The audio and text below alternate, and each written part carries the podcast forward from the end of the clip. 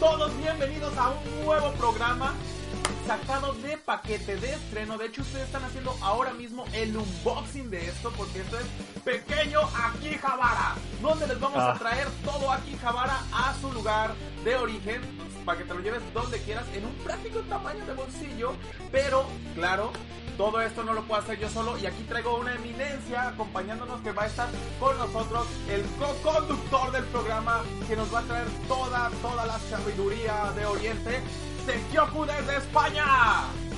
Muchas gracias, Ryujin. Creo que me tienes en muy buena autoestima, ¿eh? Yo creo que me ponderas demasiado. Pero bueno, intentaremos hacerlo mejor en este primer episodio. Programa piloto, se puede decir. Sí, es- es de hecho tenemos de fondo aquí también, si les gustó la música, eh, los más eh, fanáticos de antaño descubrirán que es de Ninja Gaiden, justamente de la Stage 2, y es un cover por CB System. La música de fondo de hoy es patrocinada por CB System, vayan a su página de, de YouTube para que puedan escuchar todos sus increíbles covers. Sí. Y bueno, dicho esto, yo creo que sería bueno una presentación. Yo quiero saber cositas de ti, Ryujin. Oh, Quiero que me cuentes un poquito de ti. A ver, cositas tú dime. sexy. Pues, por ejemplo, ¿cómo comenzaste con esto del anime? ¿Qué, qué, qué te inició? ¿Qué series te iniciaron? ¿En qué momento de tu vida? ¿Qué te ha hecho llegar a ser ahora lo que eres, un fan del anime? ¿Cómo acabaste? Así. Eh, bueno, esto parece Alcohólicos Anónimos. Este, Sí, hola, sí, soy. Reggie. Este, no, güey, yo, yo el anime tuve un contacto con él como muchas de las personas que voy a decir no viejas, voy a decir más contemporáneas. Oye, se oye mejor. Mayores, mayores. Maduras. Maduras. Yo, yo llegué a ver muchos animes antes de enterarme que era anime. O sea, llegué a ver series como Astro Boy, eh, Macros, ah, Candy Candy, Mazinger Z. Claro, todo eso es en retransmisiones. No me tocó ver las originales. Pero para mí, por ejemplo, fue una gran sorpresa cuando yo me entero que es anime y de repente mi mamá veía Candy Candy. Y sí, ella me decía, "No, yo lo veía antes de que tú nacieras. ¿Cómo, cómo puede ser que mi mamá sea fanática de esto? Bueno, pues Candy Candy, Remy, todas esas son telenovelas como tal. Se dio un boom muy grande en los 70s, más o menos, que muchas obras literarias las convirtieron en anime. El Mago de Sí. Oz, este... Peter Pan. Ana, Ana de las Tejas Verdes, me suena que había una también. sí, que o sea, era- había muchas. Oye, ¿tú veías allí en tu país la de. esta de la aldea del Alce? Ay, no sé de- si se ¿Te- llamaba así. suena? Que eran, que eran de unos animalitos. Me he acordado ahora, me ha venido así un flash. Bueno, no, no sé si por ahí sea una que se llama Bosque Mágico. Es que luego ya ves que cambian los títulos. Entonces, Pues podría ser. Era también de animalitos. sí. Con traje, todo muy dulce, todo muy kawaii. Como niños, pero en animalitos, conejitos. La, la protagonista creo que era un conejo de esos, Ah, ya coneja. sé cuál dice, ya sé, si no recuerdo cómo se llama acá. No, no es Bosque Mágico. Ya recuerdo cuál dice. Pero no, no recuerdo el nombre. Pero sí, sí, o sea, todo eso salía en varios canales. eh, antes de que supiera que era anime. Creo que el primer anime que, que supe como tal que era anime fue Saint Seiya, Caballero del Zodiaco que se llamaba acá. eh. Por el hecho de que decían, ah, es que todo lo que traigo ojos grandotes es japonés. Y decía, ah, ya, ya distingo que es un anime, ojos grandes. que, Sí. que- que es un estigma muy grande porque mucha gente piensa que, que son ojos grandes por el hecho de, de que tienen una cierta frustración con el tema de sus ojos, pero no. Resulta que los ojos grandes de los animes en Japón tienen que ver con algo occidental, que es Betty Boop, que justamente. Osamu Tezuka, cuando conoció a Betty Boop, el, el dibujo de Betty Boop de esta que eran ojotes, vio que eran muy expresivos y por eso Astro Boy, Kimba, Sí. la princesa caballero tienen los ojos así. No solamente los de Betty Boop, sino también toda la influencia de Disney que había en aquella época, que Sí. también tenían ojos similares. Todo eso influyó muchísimo en aquella época. Y de hecho, si vemos el estilo de Osamu Tezuka, como bien dices, es un estilo bastante similar a los dibujos de Disney o como bien dices. Pero bueno, que además tenía esa característica que los personajes femeninos sí que eran, o masculinos cuando eran muy guapos, sí que eran muy anime. Eran muy diferentes, o sea, tú veías los personajes secundarios, el típico narizota, Sí. bajito, calvo, achaparrado. ¿Qui- ¿Quién Y será el veías- protagonista? ¿Quién Claro, será? claro, o sea, eh, quedaba claro quién era el protagonista, el más guapo, ¿no? O la más guapa. Sí. Prosigue, por favor. Ah, no, no, no. Y bueno, después de eso fui creciendo, llegó Dragon Ball, llegaron más series. Este, ya sabes, la, el boom de a mitad de los 90 que empezó con Pokémon, luego, luego Sí. empezó series más a finales de los 90 como Digimon, Sakura, que empezó un, un gran auge. De hecho, acá en, en, Latinoamérica, en México, llegó una etapa en la que tuvimos eh, una barra de anime de casi 3-4 horas seguidas en televisión abierta. Hasta que, bueno, pasó esto de que el anime satánico salió un documental por la misma empresa que, que, que transmitía los animes, documenté entre comillas de estos reportajes especiales que metieron Sí. muchas escenas de hentai, metieron mucho de que esto es del diablo, la la, y lo quitaron. Claro, lo que responde más es, no creo que haya sido realmente desconocimiento, parece por ahí que había una pelea de licencias entre televisoras y querían desaparecer la barra de anime para no pelear por esa licencia. Es una historia medio oculta. Pasó el tiempo y bueno, eh, no, no voy a hacer la historia más larga, eh, llegué acá, muy fanático, soy hiper fanático de los 80s. Recordemos que los 80s, eh, más, más como es, ah, ¿cómo decir? Más emblemáticos que tenemos son los de Estados Unidos y pues a todos los demás países llegaron más en la década de los 90. Pero soy súper fanático de los 80, súper fanático de la música de los 80, el rap, el, el- el rock de los 70, de los 80, a, a películas como Las Tortugas Ninja, toda la película que se hizo en, en- en ese tiempo. Y, y bueno, dime tú, yo no quiero hablar nomás de mí, dime, dime tú cómo llegaste. Eh, Empiezo por el revés. Tenemos muchísimas cosas en común. O sea, yo soy también súper ochentero, fanático de los 80, 90, sobre todo más 70, 80, más 80, 90, porque sobre todo mi infancia fue en los 90. Sí, Pero, bueno, los 80 también, obviamente. Pero, pero sí, o sea, las tortugas ninja, Cristal Mágico, los Goonies, o sea, son películas míticas. El Regreso al futuro, El laberinto con David El laberinto, qué preciosidad, sí. La historia interminable. ¡Oh, También. sí! Es que son películas que te marcan. Y, y bueno, hablando de cómo conocí el anime, justamente lo que tú dices. O sea, había una correlación en esas series que siempre te llamaban la atención. O sea, yo, yo veía dibujos de niño y antes de ver siquiera Dragon Ball o Caballeros del Zodiaco había ciertas series como Kimagure Orange Road ¡Oh, O- ¡Oh, por Dios! Amo esa Exacto. serie por Doca. Sí, preciosa. española. Me enamoré de la serie antes de verla y luego la pude ver completa. ¡Ah, cómo la amo! Se llamaba Bateadores. Johnny, Johnny, ¿no? Sí. En España, era Johnny. Johnny, Johnny y sus amigos. Johnny y sus amigos. Johnny y sus amigos. Me sé También. la en español. Claro, también, eh, eh, ¿cómo era esta otra? La de Bateadores, ¿Cuál que era de Bateador? dos hermanos.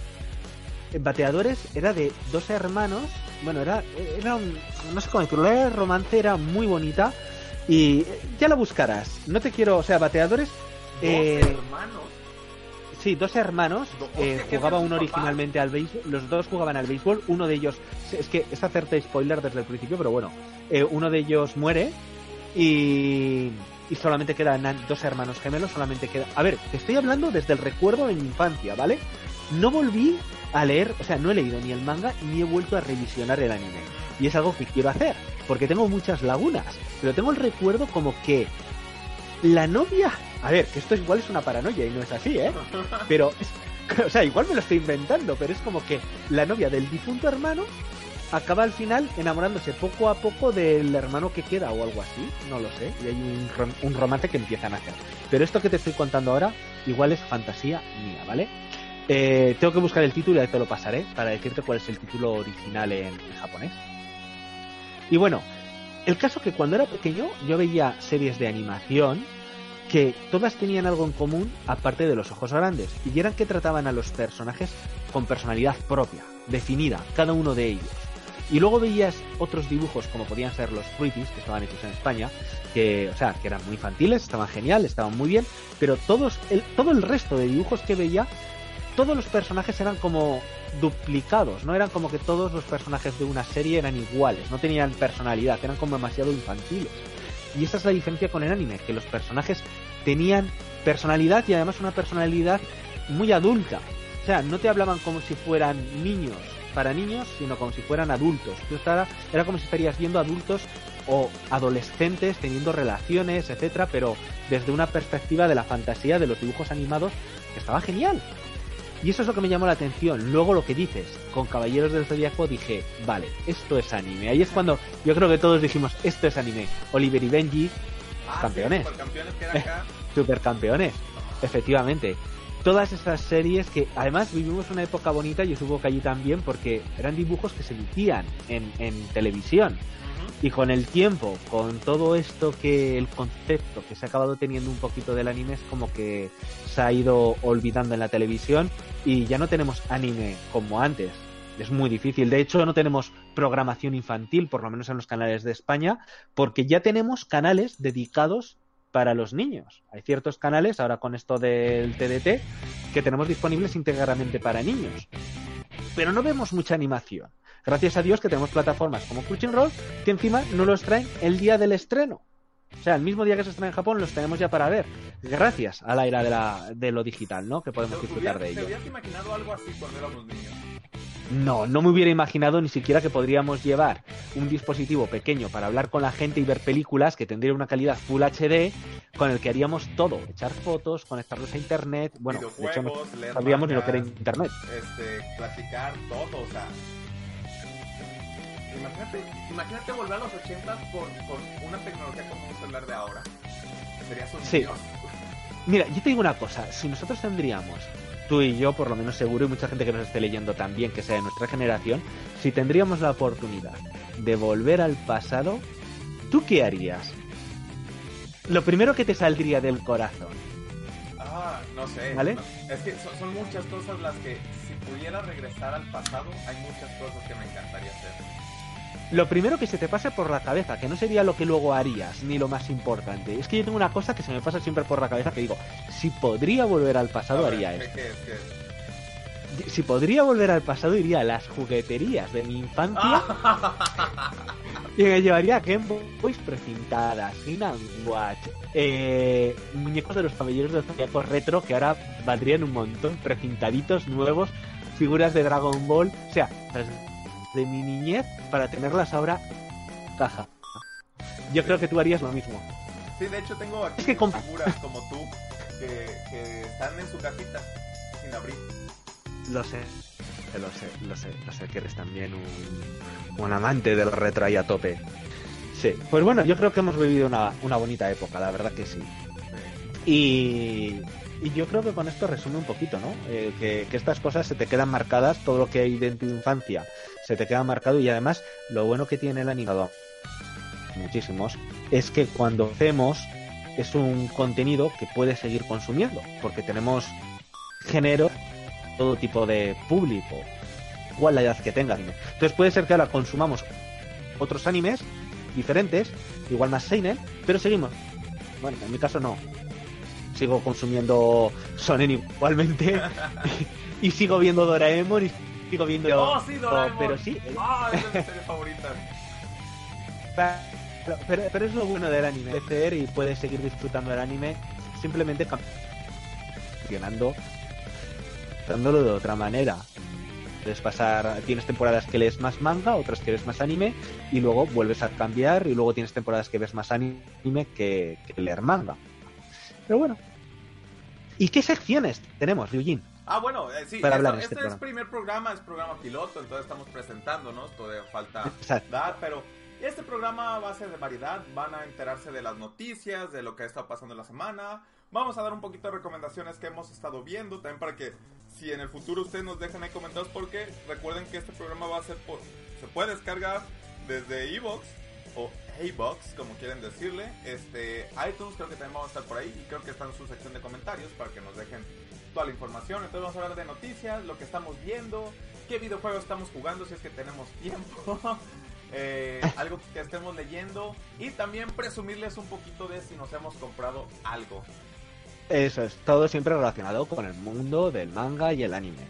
Porque esto es pequeño ¿eh? como tal. El pequeño, la meca del otaku. Allí donde quiero ir y morir. Yo, bueno, yo no sé si morir, quizás quiero vivir ahí forever, pero eh, si, todo sale bien, si todo sale bien, a finales de año voy a andar por allá. ¿En serio? Sí, ya estoy, ya estoy juntando, es un plan que tengo casi desde hace dos años. Y, y si todo sale bien, me dijeron pero, que. Pero en plan de disfrutación. ¿Entro en la maleta? Sí, yo creo que sí, yo creo que sí. Bien. Eh, en invierno me dijeron que es la época más barata para viajar a Japón porque hace mucho frío y nadie va. Entonces... O la época de lluvias, la famosa época de lluvias, también baja mucho los precios. la, temperatura es... Sí, sí, eh, la temperatura es mejor, pero bueno, tienes ese, ese pequeño inconveniente, ¿no? De la lluvia, tifón. Voy a, yo creo que voy a pasar Navidad y Año Nuevo al japonés comiendo pollo Kentucky y con el montón de luces y todo. ¿Y Buah, pues pues oye, me haría mogollón de ilusión que fueras, que lo disfrutases por mí. Fotos De todo, de todo. Exacto, que me mandes muchas fotos, sobre todo de mi serie favorita de Dragon Ball, todo lo que tengas por ahí. A propósito, esto, esto es personal, que te diga yo a ti, pero algún día me tendrás que mandar desde, desde tu país alguna edición de Dragon Ball o algo que tengas por ahí, cosas relacionadas, ¿vale? Uy, bueno, como sea. Creo que por aquí tengo una revisión porque, porque antes era de una compañía, quebró luego otra yo creo que tengo el primer tomo de Dragon Ball de Panini. No, no recuerdo qué editorial es. Pero por ahí tengo el tomo 1. Pues cosas así y viceversa. Yo a ti, si hay algo que seas muy fanático, que quieras, dime, ¿tienes algo en versión española? Porque creo que es muy bonito esto, ahora con todo el tema de la globalización, todo el tema de ediciones diferentes que salen de mangas, es una auténtica pasada. El poder tener de diferentes países y ver cómo lo han tratado, es genial. Mira, pues yo, yo ahorita lo que me estoy muriendo por ganas de tener, que el otro día me lo, me lo mostraste, fue la edición de aquella vez que reencarné en la de Yamcha. Ah, sí. Sí, esa va a salir en España. Eh, ya ha sido anunciada. Esa la vi, fue yo, como, wow. Cuando salga, cuando salga te la envío. Te la envío. Va a salir mucho cuenta más con caro el envío que el costo del artículo. Eh, sí, sí, sí, ya te lo digo yo que sí. tenemos que ver, sí, es verdad. tenemos que ver cómo hacerle. Pero, pero, no te enviaré una, eso es para enviarte más cosas, ¿sabes? Que no supere X valor para que luego no te crujan en aduanas, porque ahí supongo que también tendréis aduanas. Sí, sí que sí la tenemos. Entonces aquí, aquí todo lo... De cómo pedir del extranjero sin gastar millonadas. Exacto. Yo siempre cuando compro del extranjero le digo a la persona que me vaya a enviar, por favor, que no figure valor de, de, envío, o sea, valor de, del artículo superior a 20 si no supera los 20, los 20 dólares o los 20 euros, no hay problema. Creo que son 21 con algo, no, no sé ahora mismo, 21 con algo euros, no hay problema, no te cobren. No te cobran aduanas, pero como pase de ahí, te pueden crujir a más del doble. ¿Por qué? Porque en realidad, aunque se supone que debes pagar un 21% de ese valor declarado, no te cobran el 21, te cobran el 21 eh, lo que son aduanas, más luego el transportista que ha hecho el desvío, o sea, eh, la empresa transportista que ha hecho el desvío y se ocupa de enviártelo, te cobra ya lo que ellos quieren. Al final te acaban encareciendo el producto como dos o tres veces por encima. Es una auténtica salvajada. Sí, me ha pasado, me ha pasado. Ah. Bueno, vamos a pasar a hablar ah, de las noticias, si te parece bien. Y que aproveche, que te veo que estás comiendo. Perdón, perdón. Aunque, ustedes no lo pueden ver, pero se puede escuchar ahí el masticar. Mm. Vamos con noticias y tenemos varias. Unas muy tristes, la verdad. Este. Es la única que yo tenía. Es la única. Bueno, voy, a decir por acá. Y la primera, esto es increíble porque, bueno, lamentablemente eh, se acaba de quemar la catedral de Notre Dame y se perdió mucho y la estructura, pues prácticamente lo principal de la estructura colapsó. Esto muchos dirán, pero ¿por qué si es fuego y es piedra? Bueno, eh, tienen que tener mucho cuidado porque recuerden que aunque sea piedra, es material que eh, a los cambios bruscos de temperatura puede afectar. De hecho, una de las cuestiones es que no pueden mojar la piedra caliente porque la pueden fracturar y hacen que se derribe. Pero bueno, quitando todo esto, eh, Assassin's Creed, eh, una de sus versiones que específicamente es la Unity, que pasa en París, eh, tiene una reconstrucción de París y dentro de ella pues está Notre Dame. Tan es el, detalle de la catedral que van a usar el videojuego para reconstruir la catedral de Notre Dame. O sea, Ostras, eso no lo sabía, no lo sabía, tío. No, y espera, espera, esto se pone mejor. O sea, originalmente, pues claro, el videojuego. Pero habrá fotos. ¿Cómo? Que habrá muchas fotos, habrá muchos documentos para hacer al detalle la reconstrucción. De hecho, creo que ya estaba restaurada, que debió de haber algo similar hace muchos años. Sí, y creo que ya le, fue le estaban haciendo unas restauraciones cuando, cuando pasó el incendio. Pero bueno, van a usar el videojuego para ayudarse porque pues el videojuego tiene mucho detalle, puedes ir casi casi a centímetros de la catedral. Y aprovechando esto, desde el día de ayer hasta el 25 de este mes, puedes descargar el juego de Assassin's Creed Unity en tu PC con tu cuenta de Uplay, la de Ubisoft. Entonces, si todavía no tienes, te creas una cuenta, te metes a la Uplay en, en la página de internet y te descargas gratis Assassin's Creed Unity hasta el 25 de abril. No sabía eso tampoco. Oh, pues Qué bueno.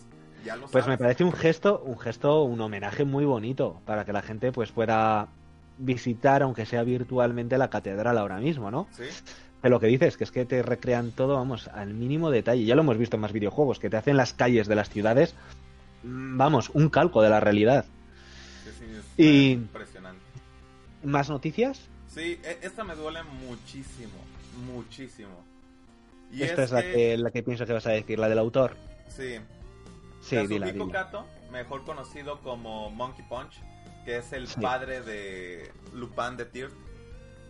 Murió a los 81 años por neumonía. De hecho, tengo unas figuras, no sé si recuerdas, este, Sekioku, que me compré unas en Anime Expo de, de esta um, Fujiko y de Lupin. Unas Sí, me acuerdo. figuras- bueno, no las he abierto, ahí están en cajita, las quería abrir por eso. Pero sí, lamentablemente, ya era un señor grande, es 81. Bueno, ni. ah, entre sí y no grande.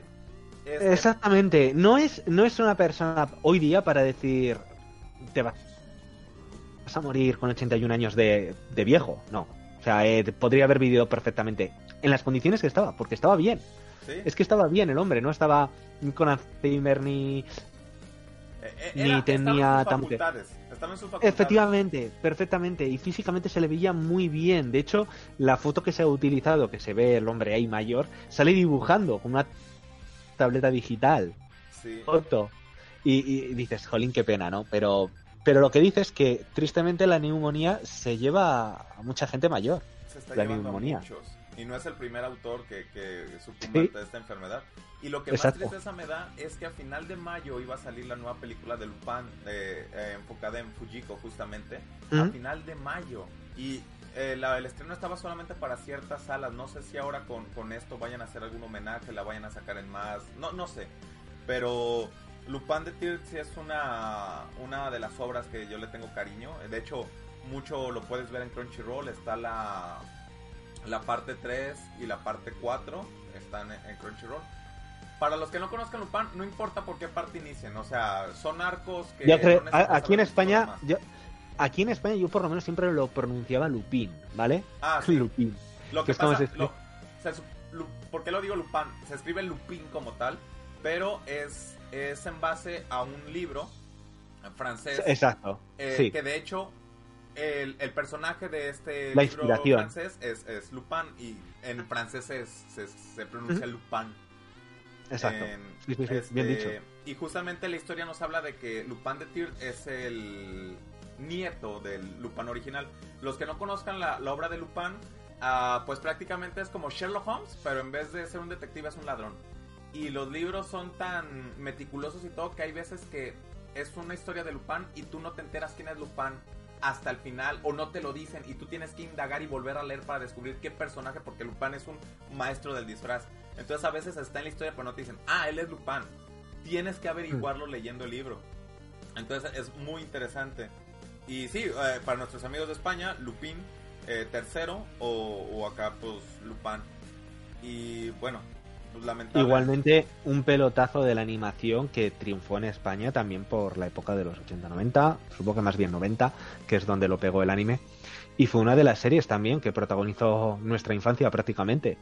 Fíjate que esa tuvo mucho más influencia en España que en América. Muchísima. A- En acá- España fue un pelotazo. Sí, acá se empezó a conocer tiempo después, ya con, con todas estas plataformas como Crunchyroll, este, se empezó a conocer, pero antes eran muy pocas personas los que conocían la historia de... Creo, creo que a nivel nacional la trajo Telecinco. Es que Telecinco en aquellos años, en los 90, 80, 90, eh, más 90, le pegó muy fuerte al anime, apostó fuerte Telecinco por el anime eh, a esas horas de la merienda y demás.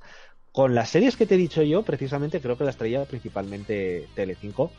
Y, y todo eso lo debemos también gracias a, bueno, Oliver y Benji fue con lo, con lo que iniciaron, su- supercampeones, pero Dragon Ball fue lo que abrió las puertas, definitivamente. Curiosamente acá, una de las... Había dos televisoras, pero una de las que pegó mucho tiempo con anime se llamaba Canal 5. Mira, el Fíjate. 5 tiene algo que ver ahí. Sí, sí, sí, sí, sí, es cierto. y bueno, a ver, Bien. otra de las noticias, no sé si tengas tú una por ahí, yo tengo acá otras. he estado muy desactualizado y la noticia que he leído que más me ha impactado ha sido precisamente la de la de Lupin, la que comentas, la del autor de Lupin. Y, no, no he visto nada más. He estado un poquillo ahí encerrado con el tema del trabajo y demás y no, no tengo más info. Bueno, pues así, noticias rápidas. Uno, se está esperando una nueva noticia de Digimon. No sabemos qué es. No sabemos si tiene que ser más datos de la película. Recordemos que estamos en su 20 aniversario. Eh, para julio nos van a decir qué va a pasar. Eh, Capcom lanza su propia consola. Eh, bueno, que es una... Como un tablero de arcade donde son dos controles con el logo de Capcom grandote que va a tener 16 juegos de arcade, entre ellos viene uno que yo quiero jugar mucho que es el de Alien contra Depredador. Además, pero, pero ¿qué va a venir? ¿Tipo como están haciendo ahora mismo que nos están acostumbrando a esto de las mini recreativas, o sea, de las mini consolas? Así, vale, pero en vez de ser una mini consola, porque Capcom no, no, diseña consolas, es una tablero de arcade, o sea, los controles de arcade. Sí. Ah, es el logo de Capcom grandote. Entonces, e, ese logo, y sobre el logo grande es están las palancas con botones y son tamaño real. Entonces es mucho más grande que, una mini consola. Pero ya lo es plug and play. Lo conectas y empiezas a jugar. Entonces es para tener como tu propia arcade desde, desde tu casa. A ver, ahí, Diego. Se nos cortó un poco la transmisión. Bueno, voy a dar la siguiente noticia de aquí a que se restablezca la, la transmisión. Y este tenemos que Ufotable, esta empresa que nos tiene acostumbrados a una calidad visual impresionante, pues eh, está teniendo cierta... Ah, ah, ya, ya está, ya está regresando Sekioku. Hola. Bueno, ahorita termina de regresar. Ahorita termina de regresar, nos va a avisar en cuanto en cuanto esté el audio. Pero les voy contando que Photoball está siendo investigada porque parece que tiene evasión fiscal por 400 millones de yenes. Y bueno, eh, parece que ya todo está bien, hubo, eh, hubo investigación, estuvieron hablando con abogados, todo. El problema es que, bueno, ya fue tachada como tal de que debe esta cantidad. Todavía no hay un veredicto final, parece que ya están trabajando normal. Pero es curioso enterarnos que una empresa como Photoball eh, tiene estos, eh, pues cuestiones legales y más con los cafés que tiene y más con la calidad de anime que tiene, que es una empresa muy respetada. Y además de esto es que parte de esta evasión ha sido eh, por un dinero que tenía que llegar en 2011 a Tohoku, que es una de las ciudades afectadas en el desastre en el desastre del 2011. Entonces, bueno, esto es muy grave. Vamos a ver con qué termina esto. Mientras tanto, Sekioku, ya estamos aquí. Ok, todavía no. Todavía no. Eh, vamos a dar un momento. Mientras les voy a dar una noticia más y después vamos a pasar a ver qué hemos estado viendo en la semana con recomendaciones de anime de lo que hemos estado viendo. Y si ustedes algún tienen alguna recomendación, pues la pueden dejar aquí mismo. No tiene que ser anime temporada. Sería bueno para ver lo que está pasando ahorita. Pero eh, no tiene por qué ser anime que esté pasando solamente en esta temporada. Eh, paso a la siguiente noticia. Y es que tenemos... Ay, espera, estamos volviendo a marcar. Ustedes saben, hacer un programa internacional tiene sus riesgos y más en un piloto como hoy.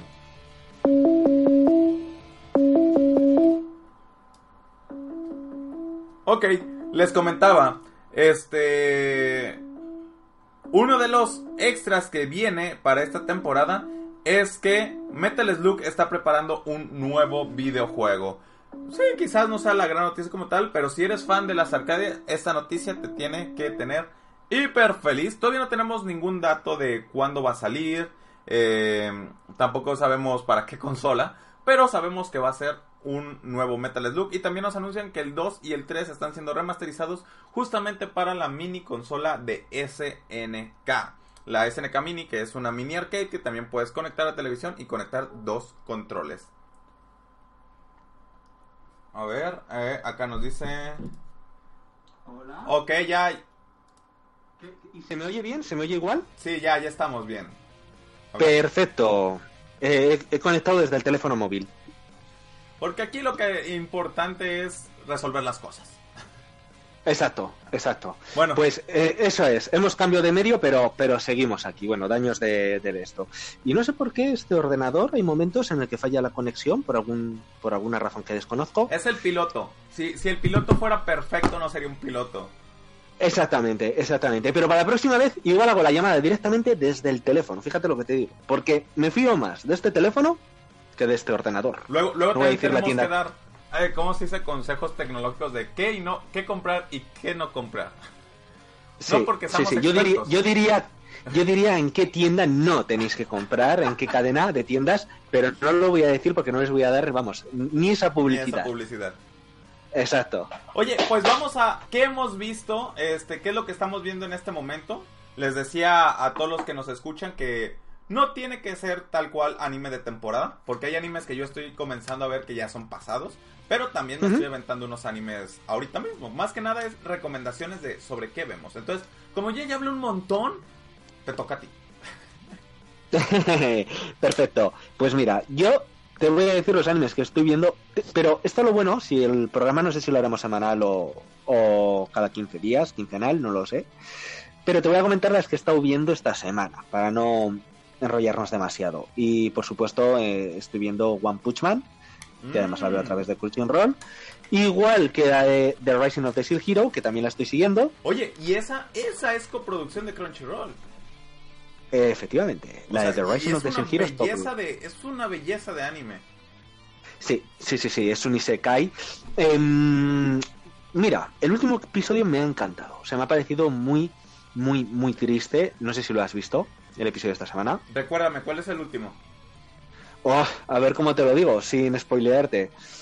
Eh, vale, Raftalia, ya sabes que está en el lugar de los semihumanos, con el héroe del escudo.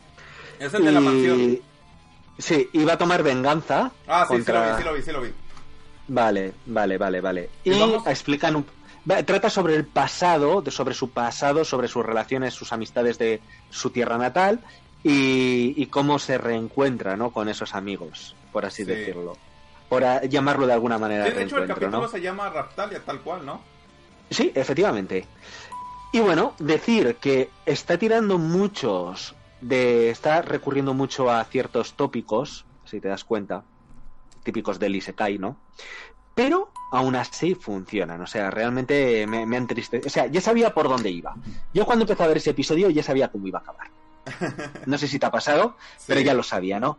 Entonces tengo, tengo ahí ese amor-odio de me ha molestado el saber que, joder, no, esto no, esto no que es demasiado típico, ya sé lo que va a ocurrir. Pero por otro lado han sabido llevarlo bien, o sea, eh, me, me ha acabado emocionando. Es que es eso, o sea, el, el, hilo negro no se va a inventar. Las historias. Eso es. Las historias ya están. El cómo te las cuentan eso es lo diferente. O sea, tú puedes decir, el héroe, héroe, pelea contra un monstruo y salva a la princesa. Oh, ya lo he visto. Sí, sí, sí, yo sé que ya lo has visto. Pero el cómo te lo cuentan es ahí el, secreto del éxito. Efectivamente.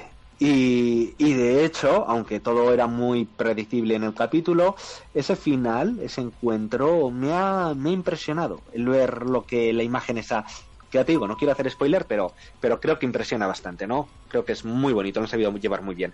Luego, el episodio de esta semana de Fairy Tail también quería destacarlo, eh, de esta semana, ¿no? Porque se tiene que emitir no sé qué día, pero bueno, el último que se ha emitido me ha encantado, que vamos a decir que el protagonista es eh, Gragel, por así decirlo. Protagonista, no sé si lo has visto, ¿lo has visto tú? Ese episodio, no, no, no, no, lo he visto, no lo he visto. De hecho, Fairy Tail empecé a leer el manga desde el inicio para para poderme poner al, al día.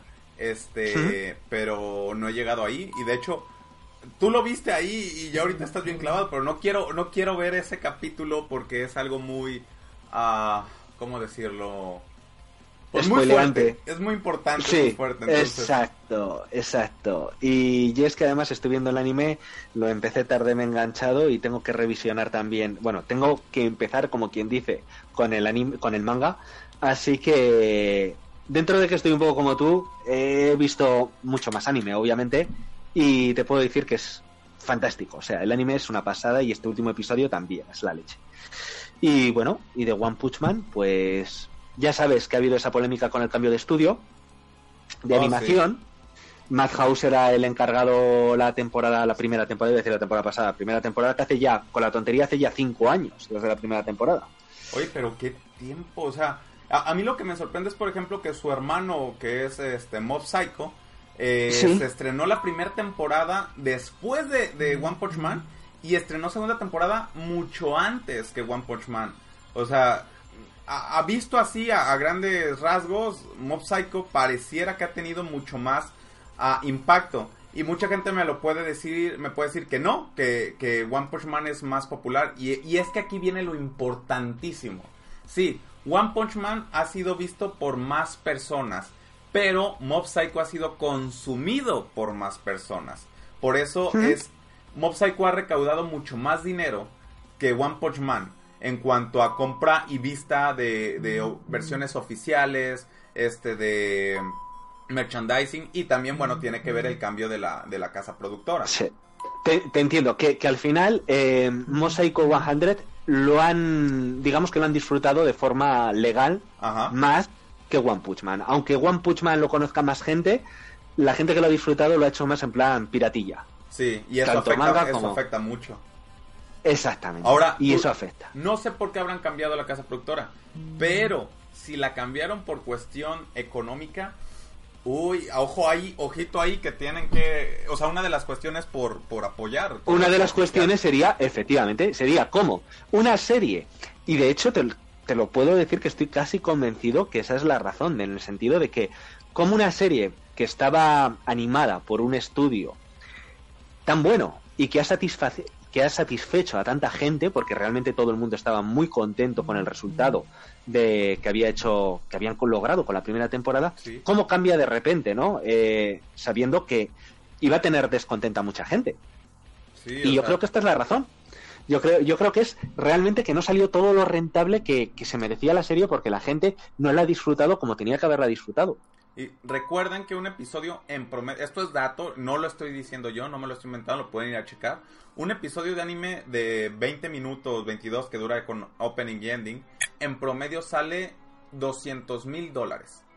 Un episodio promedio. Ahora, si algún episodio tiene mucha más calidad gráfica, son temporadas finales, o sea, todo eso puede salir muchísimo más caro. De hecho, por eso a veces dicen, ah, ¿por qué tal episodio tiene una calidad de animación mala y luego la tienen hiper espectacular. Bueno, porque están ahorrando ese dinero para esos episodios especiales. Es ahorita el caso que critican mucho y que se sigue criticando de los primeros episodios de Dragon Ball Super comparados con los finales del Torneo del Poder, que es como de lado a lado, pues claro, este el Torneo del Poder era una etapa mucho más importante, ya había más recaudación de fondos, ya había más de dónde invertir y pasa eso. De todas maneras, a mí me sigue dejando alucinado porque la gente se imagina que los estudios de animación son estudios grandes con no, son casitas. Y efectivamente, y al final es que resulta que son habitaciones con cuatro personas, como quien dice, trabajando.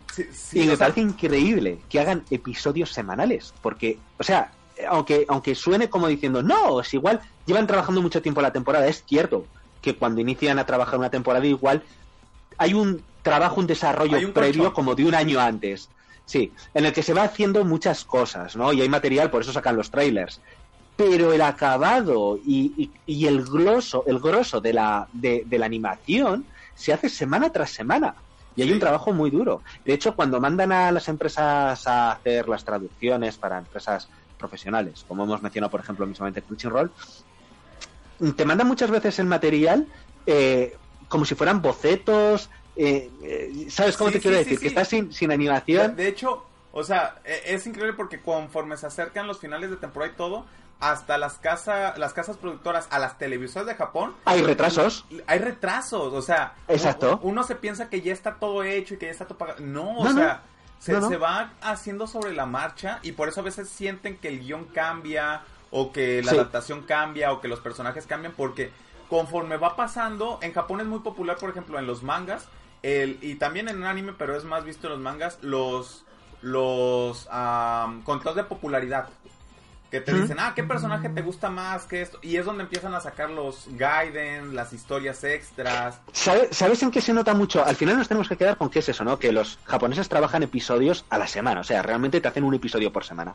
Y yo creo que nos podemos quedar en el hecho de que ¿cuántas series hemos visto que inician súper bien, muy esperanzadoras, no han llegado a tener éxito y ha repercutido en la calidad? O sea, hemos visto cómo la calidad de animación ha ido bajando. Esto, tristemente, ha ocurrido con series como Saint Seiya Sentia Show, en el que hemos visto cómo inicialmente pintaba muy bien y luego ha flojeado algo más la calidad y la propia autora del manga se ha disculpado y ha dicho es que no ha tenido todo el apoyo que la serie se merecía y esto se ha notado en la evolución de la serie, en los episodios finales, se nota. Que tampoco me voy a quejar porque la verdad que me encantó. Bueno, yo la vi que mantuvo el nivel. Este es otro caso, pero los canvas que iban muy bien y que luego Kurumada le dijo, ¡Ah, ¡córtalo! Y tuvo que hacer todo más a prisa para terminar la historia en menos, uh, exacto. menos tiempo. Sí, exacto. Y es una pena. Al final tenemos que intentar darle apoyo porque es lo bueno que tenemos entre unas plataformas y otras, porque tenemos montones de plataformas. Em, nos llega casi todo lo que sale en Japón. Nosotros, por ejemplo, aquí en España, yo ahora mismo estoy disfrutando eh, One Punch Man, que es una de las que más quería ver esta temporada. Y ahora cuando saca Ataque a los Titanes también lo podemos disfrutar gratis a través de Simulcast, a través de otra empresa, ¿no? Entonces, entre unas em, eh, plataformas y otras, al final podemos disfrutar prácticamente todo lo que sale en Japón, o por lo menos lo más importante. Y es impensable poderlo, poderlo ver de, bueno, cuando nosotros éramos jóvenes, poder ver todo eso era impensable. Claro, y, es que sigo alucinando con gente que muchas veces dice, no, es que yo, que lo descargan pirata porque, porque no quieren pagar ni un céntimo como he llegado a leer comentarios con toda la polémica que hubo del cierre de páginas piratas y demás, de es que yo no voy a pagar por monos chinos. Este comentario me imagino que vendría de Latinoamérica porque es algo que se suele decir mucho, ¿no? de monos chinos. Y dice, yo no pago, entonces ¿qué te estás quejando? O sea, estás llorando, te estás cagando en todo porque están cerrando las páginas piratas, pero estás diciendo a la vez que tú no pagarías un céntimo por ver monos chinos. Entonces me, me chirría eso, precisamente yo si tengo algo para gastar, lo hago en lo que me... O sea, en tema de disfrute, ¿no? Prefiero ahorrármelo en una copa, en un fin de semana, porque con lo que te cuesta un paquete de tabaco mismamente, vale lo mismo que una suscripción entera de un mes. O una entrada de cine, vale lo mismo, ¿me entiendes? O sea, tú sales al cine y eso es lo que te cuesta un mes de... Entre palomitas, tal y cual, prácticamente lo que te cuesta un mes de Netflix o de, bueno, de Crunchyroll y te cuento que vale todavía la mitad.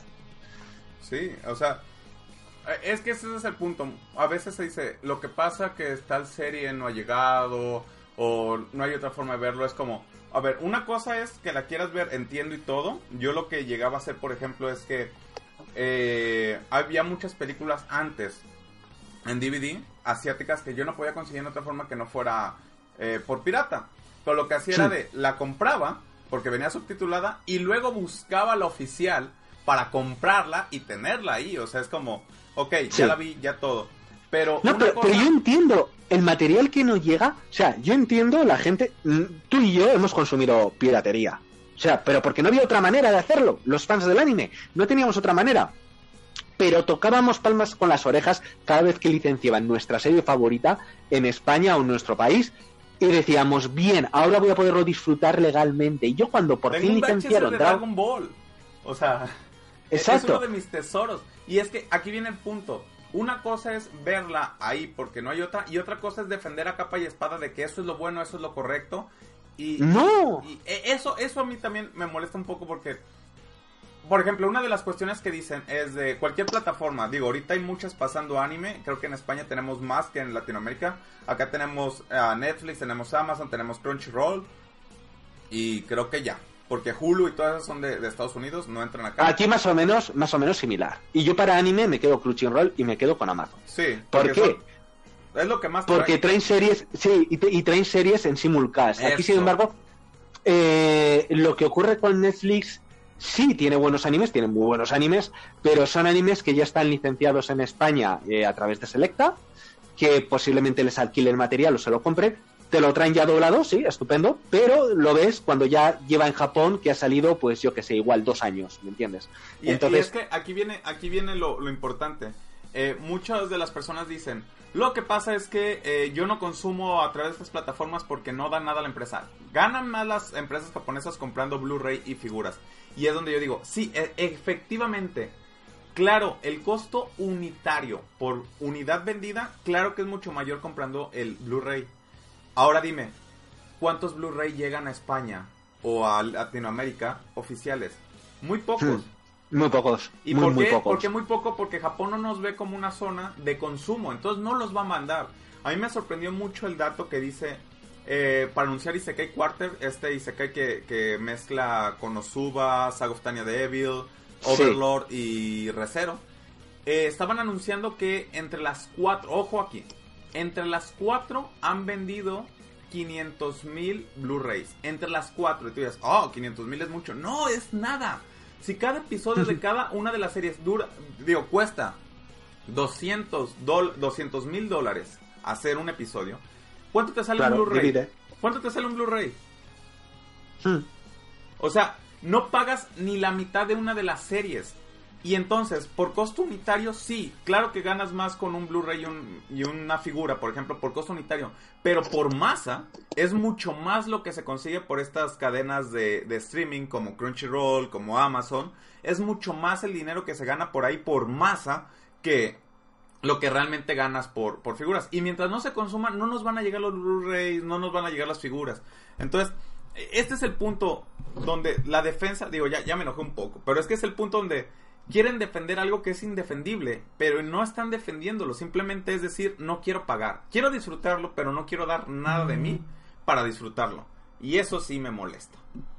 No querer... Pues fíjate hasta dónde llega el punto que ahora mismo estaba recordando yo un tweet que me contestaron cuando yo defendía precisamente el tema del consumo legal de los animes que nos llegan licenciados, que ahí está la clave. De Ajá. animes que la gente no quiere, o sea, que están disponibles y no quieren pagar y se quejan de que no pueden verlos gratis, cuando resulta que los tienes disponibles, pero no quieren pagar 5 euros por un mes entero para ver ese anime. Que ojo, ojo, que si solamente no quieres pagar mes a mes por una temporada de tres meses, espérate que acabe la temporada, pagas un mes y te haces una maratón, Exacto. que también es buena. Pero ¿qué pasa? Que es que encima son tan fans que lo quieren ver al momento de su salida en Japón. Pero él es tan fan que no le pagas ni un, ni un duro a la compañía que hace ese anime. Entonces no tiene ninguna lógica, porque quieres que haya un estudio de animación con 15 personas o con las que sean, haciendo ese episodio para ti gratis. Y esas personas están trabajando 12 horas al día, porque es Japón.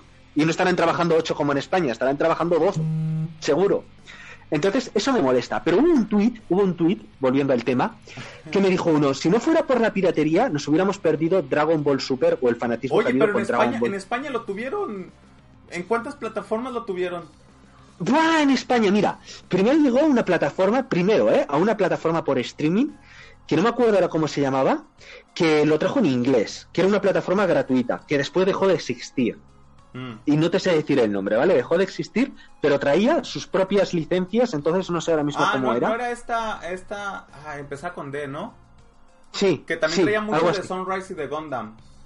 Sí, Exacto, ya, creo ya, que ya sí. recuerdo, ya recuerdo. Daisu- Daisuki. Daisuke, No, ajá. Daisuki puede ser, sí, ¿verdad? Sí, sí. Daisuki, efectivamente. Daisuki, y después ya dejó de existir. ¿Las traía gratis? O también había, no sé si había suscripción, en inglés, ¿no? Y había algunas que también estaban en español, no me acuerdo, pero es en concreto en inglés. Vale. Después la trajo Crunchyroll en simulcast, para verla al día en inglés, en España. ¿Vale? En inglés, vale. Y dices, bueno, pero es que yo no la quiero ver en inglés, que tampoco había complicación en el sentido de que es un inglés muy sencillo. Y eso que yo, ya ves que mi pronunciación es cero, pero bueno, para leerlo me defiendo. Ajá. Y luego nos llegó a través ya directamente en televisión, ¿vale? Ya lo podías ver en televisión, con doblaje y todo, a través de Boeing. Pero la gente también se quejó porque había cierta censura o, o cierto acelera, una cierta aceleración en los episodios.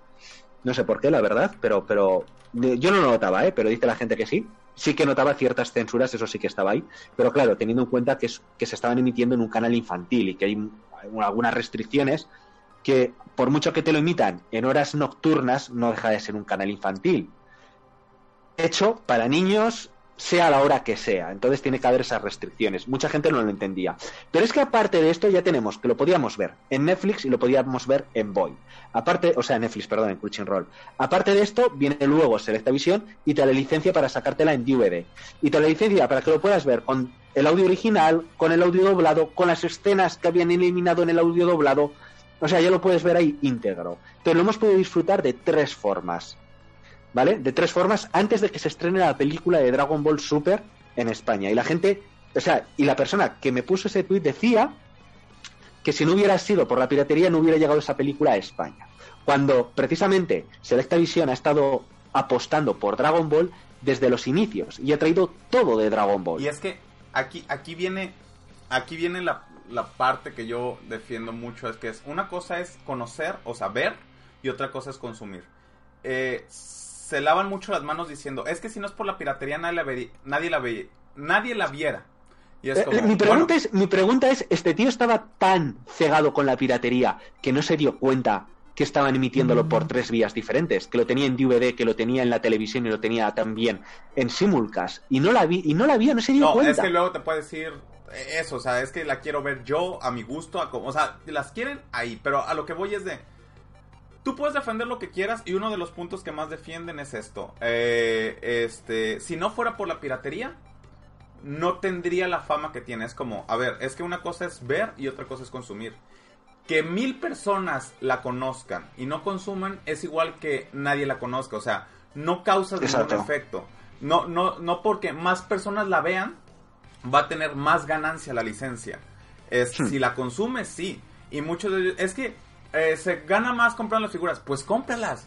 O sea, no, no, no, te laves la boca diciendo, uh, no te laves las manos diciendo, es que yo la veo y yo sé que fulanito, sutanito sí paga por ella y ya. No, o sea, es la gran diferencia. No, no provoca ninguna diferencia que un millón de personas la conozcan y no vean a que nadie la conozca. Si no se va a consumir, si no se va a consumir, no importa si es un millón o cero.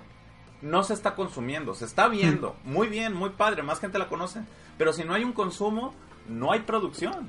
Así de Ahora fácil. que comentas de las figuras, tú como coleccionista, yo también, yo no concibo, o sea, yo con, concibo que si eres coleccionista de figuras, figuras retro, figuras de época, figuras de tal, ¿no? De lo que tú quieras, tengas un, cierta variedad, aunque no tengas el producto original, porque eres coleccionista de figuras, no eres coleccionista. Pero cuando eres coleccionista de una serie, por ejemplo en mi caso de Dragon Ball, ¿no? Yo soy fan de Dragon Ball y soy coleccionista de Dragon Ball. Quiero decir que no colecciono figuras de Dragon Ball, sino que colecciono todo lo que sale de Dragon Ball o todo lo que me gusta que sale de Dragon Ball. En ese caso no concibo una colección sin tener el producto original. Me da igual que sea el DVD, si se ha editado en tu, en tu país, o si es el manga. O sea, no, no lo concibo que te estés comprando figuras, que te estés gastando 20 dólares, 20 euros, lo que sea, 40, 50, 60, 100, y que sin embargo no tengas el manga o no tengas el DVD. ¿Me entiendes lo que te quiero decir? Sí, sí, porque sí, es la esencia, porque de, de, ahí nace tu pasión, de eso. Entonces Ahora, lo bonito es revivirlo. Tú, tú como coleccionista más a fondo, porque también pueden decir, ah, es que yo compro muchas figuras. Dime qué tan sencillo es comprar figuras originales, porque si tú compras una figura que es copia, nada le llega a la casa productora. ¿Qué tan fácil la tienes para conseguir figuras originales? Eh, es más fácil conseguir figuras originales que conseguir figuras falsas. Fíjate lo que te digo, obviamente. ¿Por qué? Porque la, pira la, la, piratería o la falsificación no deja de tener que venderse escondida de alguna manera. Pero es cierto que cuando vas a eventos, el problema, el problema es ese, que te las, que te dan muchas veces gato por liebre. Y cuando vas a eventos hay muchos stands que venden falsificaciones. Ese es, ese es el problema, que tú uh -huh. tienes también que reconocerlo, ¿no? El producto que compras y tienes que saber dónde compras, en tiendas fiables, en distribuidoras oficiales. Eh, también yo compro muchas veces directamente a Japón, a través de intermediarios como es, eh, eh, no me acuerdo ahora mismo, esta empresa que hace intermediario, pero bueno, eh, hay, hay maneras de comprar, ¿no? De forma legal, producto oficial. Aparte de eso, luego tenemos distribuidoras en España también, que traen material original. O sea, que es que si quieres comprar original, compras original. Y la diferencia de precio no es tanta, porque una figura falsa eh, te puede costar 20 cuando la original te cuesta 35. Yo prefiero pagar esos 15 euros más porque la gente no es consciente. Dice, a mí si está bien hecha, no, siempre hay defectos, o sea, se nota un montonazo. Y aunque fuera casi igual, la persona que está vendiéndote la figura falsa se va a quedar el dinero íntegro, o sea, la, la, la empresa que hace esa figura falsa uh -huh. se queda el dinero íntegro beneficiándose del éxito de la licencia original. Eso. Si hubiera sacado esa figura de cualquier otra cosa, si él se inventa ese personaje y dice, me voy a inventar un personaje porque no tengo licencia de nada. No he comprado ninguna licencia y me tengo que inventar un personaje. No vendería, no vendería nada, absolutamente cero. ¿Qué hace? Dice, voy a sacar la réplica de esta figura que sé que todo el mundo la está buscando, la vendo como churros y no trabajo ni marketing, no trabajo ni un diseñador detrás. Ya lo hizo toda la empresa, ¿para qué gastar yo? Claro, eso es, lo ha hecho ya toda la otra empresa. Yo me llevo el dinero calentito entero y se ríe encima del consumidor. Y eso el consumidor muchas veces no es consciente. Si tú amas una licencia, si tú quieres una licencia, al final consume producto original. Ojo, hay también un gran fanatismo por el bootle, sobre todo yo lo sé por, por, por, canales de YouTube que sigo, eh, que les gusta. El, ¿Cómo dijiste? Bootle. Falsificaciones, ah, réplicas. esta palabra se, se, conoce mucho en México, de hecho, porque yo la conocí, yo la palabra bootle lo conocí gracias a un canal eh, de México de coleccionismo. Mira. Mad Hunter Channel, me parece que se llama el mm, chico. ya, ya, sí, sí, sí, los conozco. Lo conoces, ¿verdad? Sí.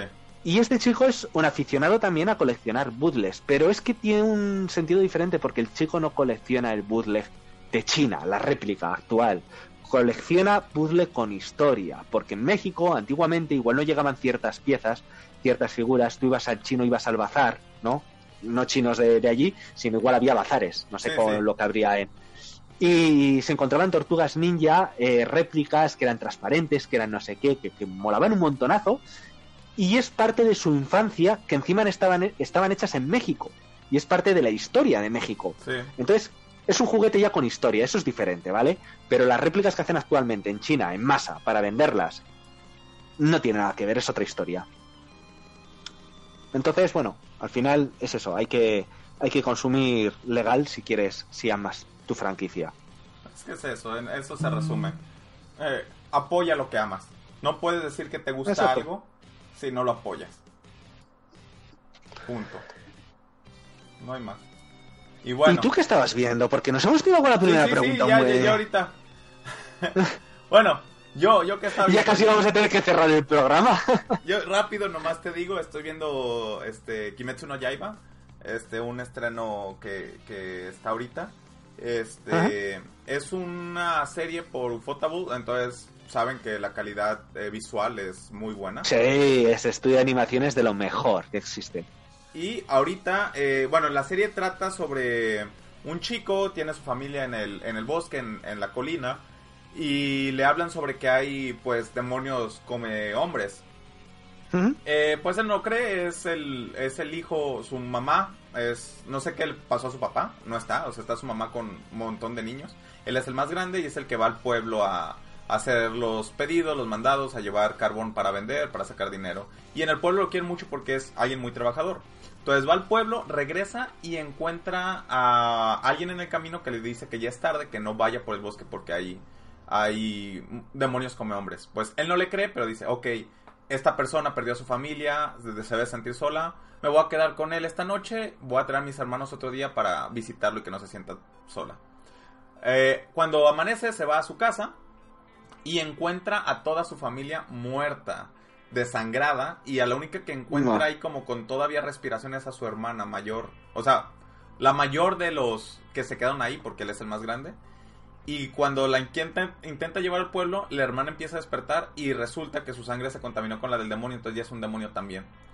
Y aparece un cazademonios, ya no les voy a contar más, pero es una historia muy a la shonen. Eh, de hecho, el ending del primer capítulo, que prácticamente es el opening, no más que lo mandaron al final, es una belleza. La canción, la animación, es un shonen eh, va a ser de casa demonios. Eh, la hermana parece que trae un como bozal con un pergamino que es algo que la logra como controlar.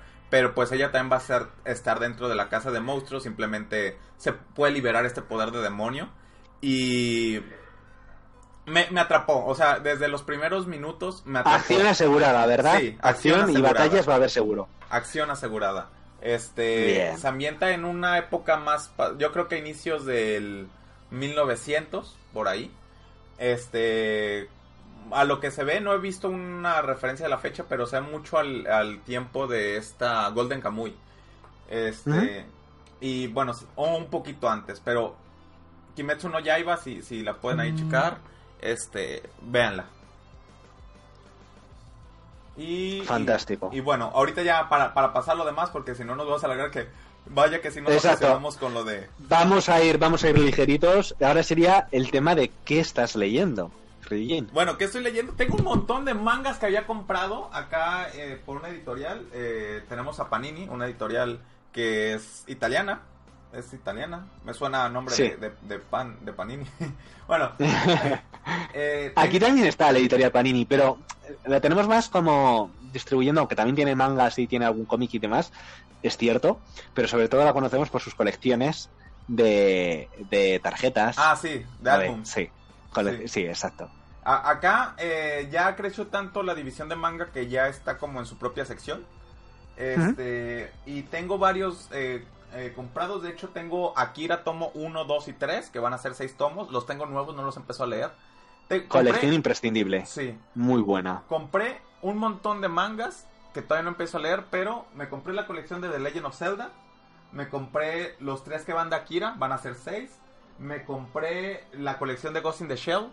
Me compré las de eh, All You Need Is Kill. Eh, esta es un manga que muchos de ustedes han de haber visto la adaptación de live action sin saber que era la adaptación de live action. Y ahí te va. Eh, es una película protagonizada por Tom Cruise. creo que en español en Latinoamérica le pusieron como morir, vivir y volver a morir, algo así. Que es sobre unos militares que usan una especie de trajes robóticos que les dan más fuerza, que se enfrentan contra una, pues una, raza alienígena. Y a Tom Cruise en la primera pelea que tiene lo matan, pero le cae sangre de una de las, uh, como, ¿cómo decir? Reinas. Y esto hace que cada que lo maten reviva un día antes. Entonces eh, lo están matando y está reviviendo un día antes y está buscando cómo, cómo vencer a esta raza. Y esta es la adaptación live action del manga este que justamente jamás se mencionó y es muy buena película, ¿eh? Por si la pueden ver ahí después.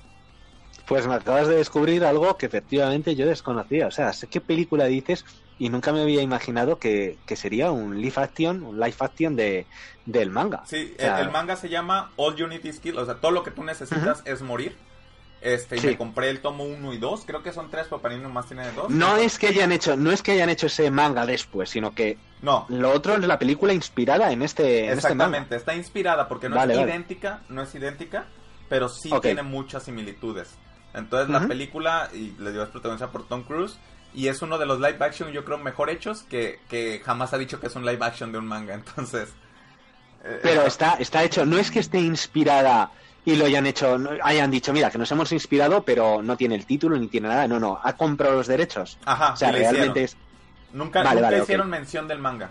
Nunca hicieron mención del manga. Sí, sí. No, pero compraron los derechos y en realidad sí es un, un live action. Sí, sí, Perfecto. Este, Y bueno, ahorita justo lo que estoy leyendo son los de los de Zelda, la colección de Zelda, y voy a empezar con los de Akira.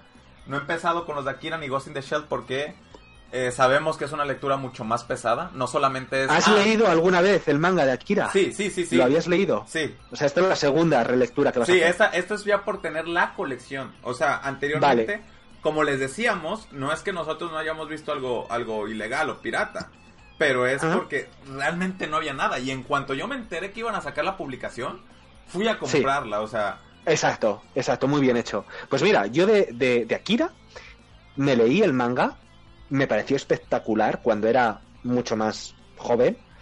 Luego tuve una época yo que yo creo, no sé si a ti te habrá pasado, que dejas un poco desconectas del manga y el anime y te centras en otras cosas, en salir más, en los videojuegos. Yo desconecté y me acuerdo que vendí todas las colecciones de manga que tenía, o sea, nunca me lo uh. perdonaré. Nunca, y esto luego... todas, todas ya, ya, y yo tenía, eso es poco a lo de lo que yo tenía, porque yo tenía estanterías enteras. Me imagino. Y lo vendí todo para comprar videojuegos. Era una auténtica pasada lo que tenía.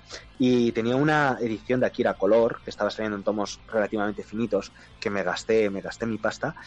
Luego ya, pues todo lo vendí y ahora quiero hacerme con los tomos que hay actualmente. Entonces, me da un poco de pereza porque al ser una colección que ya he tenido y que ya he gastado por ella, es como que me da pereza. Pero es algo que tengo pendiente porque es una obra absolutamente maravillosa de Osamu Tezuka. Eh, perdón, Osamu Tezuka, de Kazuhiro Tomo.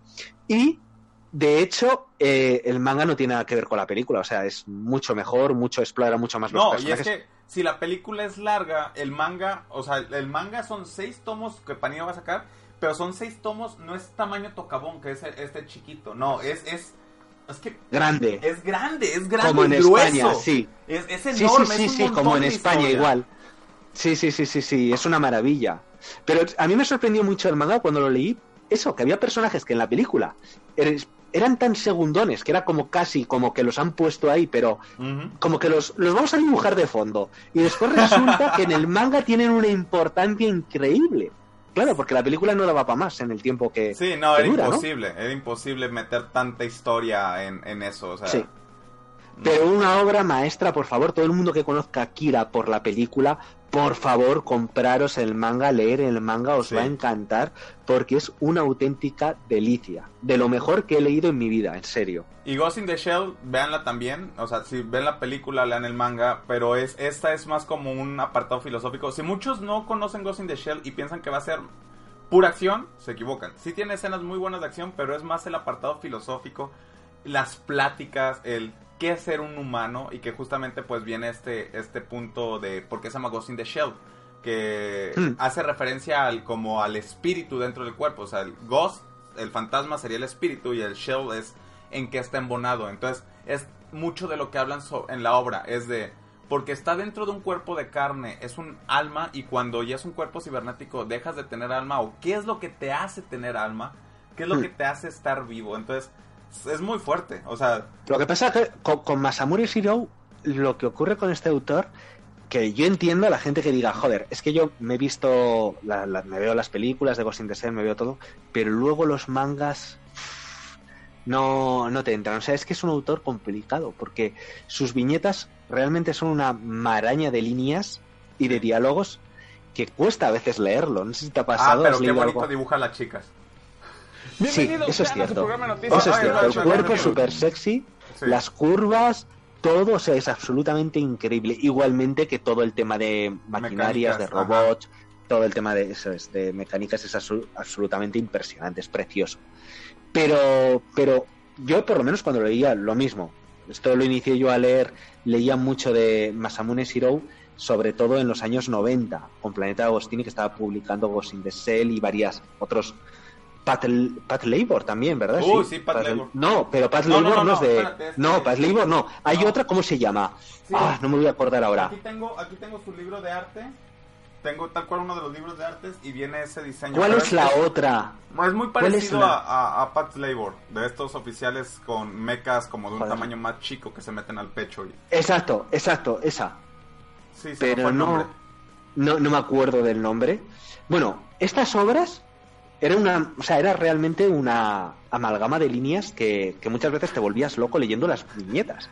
Posiblemente si ahora lo lea, me entendería, o sea, lo entendería muchísimo mejor. Si me pongo ahora a leerlo. Tengo, tengo que releerlo todo eso. Sí, bueno, Pero también bueno. es a qué edad lo lee uno, con qué comprensión lo lee uno Exacto, y, y exacto. un montón de, de detalles que antes no. Yo, por ejemplo, la película de Akira la vi cuando estaba en secundaria, en segundo de secundaria. Tendría que unos 11, 12 años. También ahí vi Evangelion, o sea, creo que a ti Hmm. te pasó también. Muchas series muy impactantes las vimos muy jóvenes.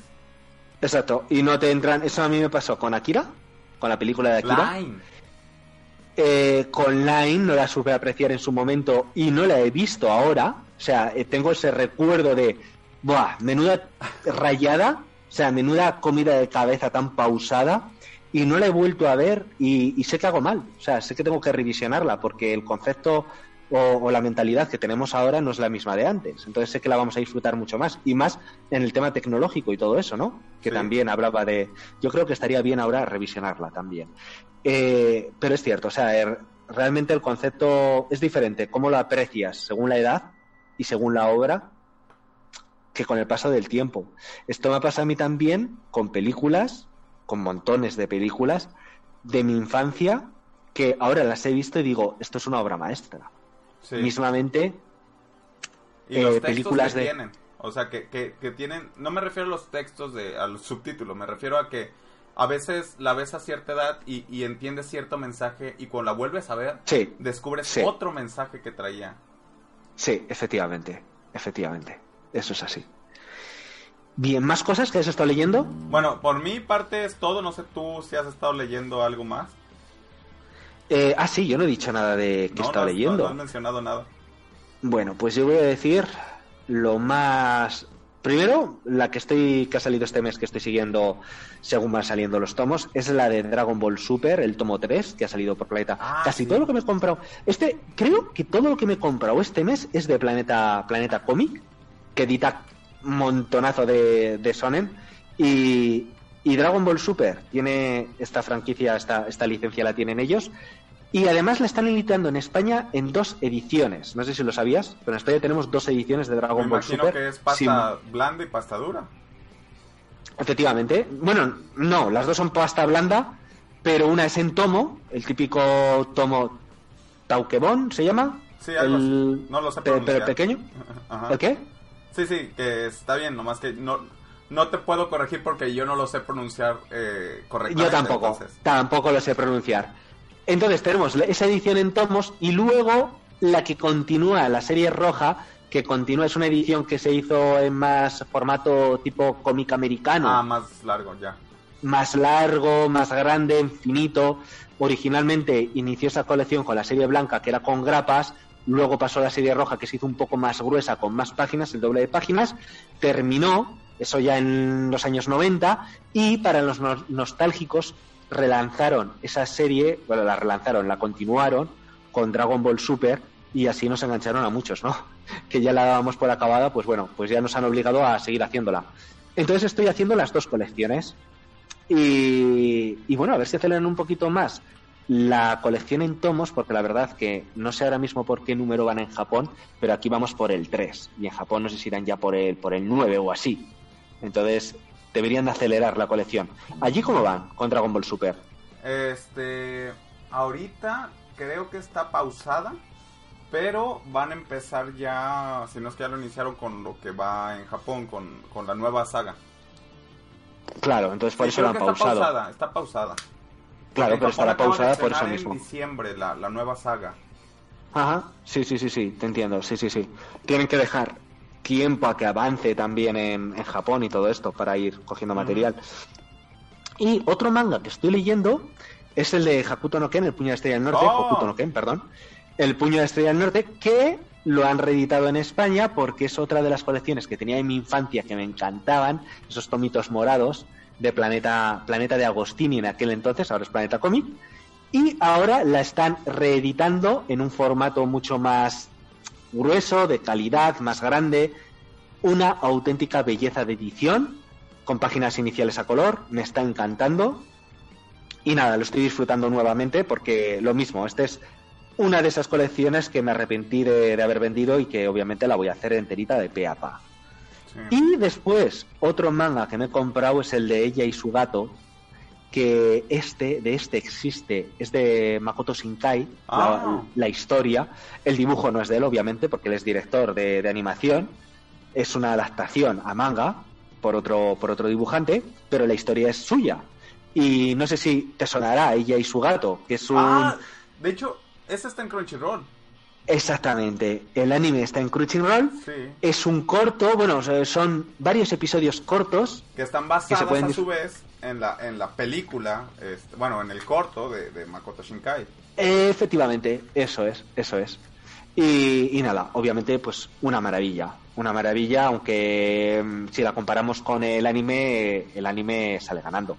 O sea, el anime, que lo tenéis disponible, como bien dices, en Crunchyroll, si lo podéis chequear, sale ganando. O sea, eh, es pura belleza. Se nota la mano de la dirección de Makoto Shinkai. Pero no deja de ser muy bonito el manga. Y esto es lo que estoy leyendo este, este mes. Pues sí tienes varias cosas. Sí. Tres cositas que, que todavía no me he acabado, de hecho, de leer, pero estoy con ello, ¿eh? Estoy Es con ello. complicado, es complicado hacerlo. Y Efectivamente. no, pero es, es ¿Y complicado. jugando? ¿Qué estás jugando? Bueno, ahorita eh, justamente acabo de comprar para la Switch la... eh, Me dio un poco de coraje porque no sé qué, cómo es en España, pero aquí en, en México mínimo este, sacaron la... ¿Cómo decir? La versión online de la Nintendo. La Switch ya ves que tienes que contratar para poder jugar en línea o jugar los de NES o ciertos... Sí, aquí exactamente igual. Bueno, sí, sí, sí, sí. en Amazon, eh, si tienes cuenta premium en Amazon, te dan eh, la cuenta online gratis. Sí. Y yo contraté eh, la cuenta familiar de la Switch dos días antes de la noticia. Entonces... Hermano mío, nos ha pasado igual. no te preocupes. Pero escucha, escucha, que a mí me pasó esto y le di al botón, porque en realidad lo que te dan no es un año, son tres meses, creo, ¿vale? Ah, de Amazon. sí, a través de Amazon te dan tres meses de lo de Nintendo. Vale, pues entra dentro de la oferta que se te suma. Ah, sí. Se te suma y la renovación oh. te va a contar tres meses más tarde. O sea, entra corriendo y esto es buenísimo, podérselo comunicar a los oyentes, porque habrá mucha gente como yo, que nada más que salió esto de los Nintendo, claro, obviamente, ¿no? Que eh, tiene montones de ventajas, como los juegos de NES, que son una auténtica gozada jugarlos en la Switch. Muchos de nosotros nos hemos dado de alta en este servicio online. Resulta ahora que, claro, obviamente estamos pagando también suscripción a Amazon Prime y podemos aprovechar esa oferta, podemos sumarla. Y la gente no lo sabe, pero se puede sumar.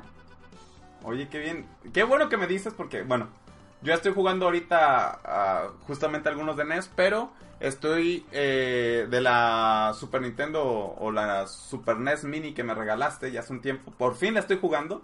Y me, estoy, me estoy rejugando el Mario RPG. Ahorita ah, estoy con bueno. Mario RPG y de ahí me voy a ir con el Final Fantasy VI, el de Terra.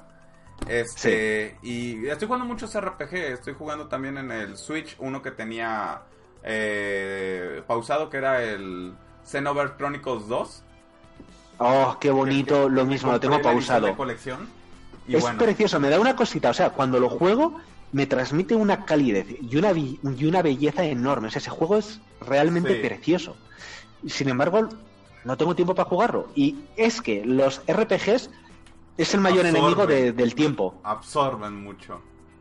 Exacto. Y nosotros, eh, que sé que a ti te pasa como a mí, que no tenemos apenas tiempo por culpa del trabajo, ay, como nos gustan los RPGs, madre mía, que no es mi caso, por lo menos me gustan las historias de los RPGs y por eso tengo el Xenoverse 2 y me encanta. No, Xenoverse 2 no. Eh, Xenoverse Chronicles 2.